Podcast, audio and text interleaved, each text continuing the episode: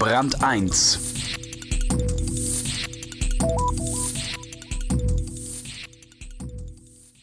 Die Erfolgsgeschichte des Online-Lexikons Wikipedia, zu dem jeder beitragen kann, hat Frank Röbers nicht ruhen lassen. Was dort geht, müsste auch in seiner Synaxon AG von Nutzen sein.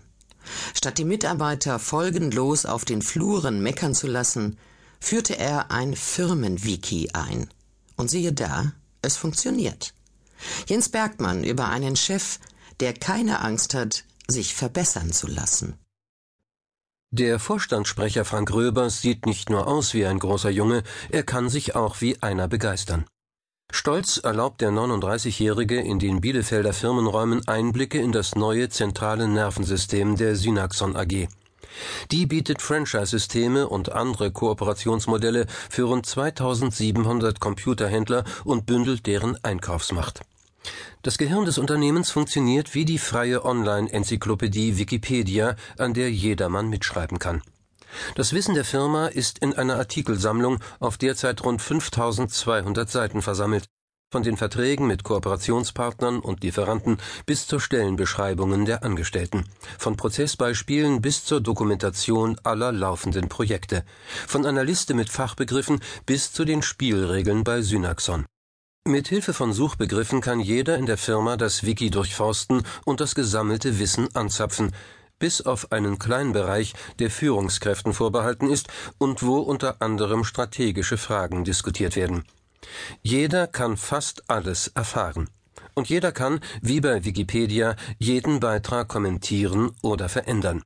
Ein Klick auf den Bearbeiten-Button genügt. So war beispielsweise eine Mitarbeiterin mit der für den Paketversand zuständigen Firma unzufrieden und formulierte die entsprechende Regel im Wiki gemeinsam mit einer Auszubildenden um. Ab sofort wird ein neuer Versender beauftragt. Eine Änderung mit Konsequenzen, weil mit dem bisherigen Paketdienst ein konzernweiter Vertrag bestand. Röbers sprach mit seiner Kollegin über die Gründe für die Regeländerung, erkannte sie als sinnvoll und so hat sie Bestand. Der neue Versender wird beauftragt, bis der alte die Probleme im Griff hat.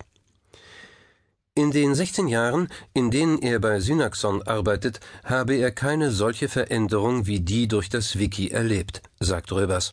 Er schwärmt von einer Kulturrevolution und ist sich einig mit dem in Kalifornien lebenden Schweizer Computeringenieur Peter Töni, der als Vordenker von Firmenwikis gilt. Wikis machen Organisationen flacher und anarchischer, auch weil es hier keinerlei exklusive Informationen gibt. Alles wird geteilt.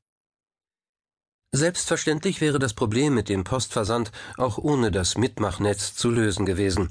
Beispielsweise hätte die Angestellte ihren Vorgesetzten darauf ansprechen oder ihm eine Mail schicken können. Möglicherweise hätte der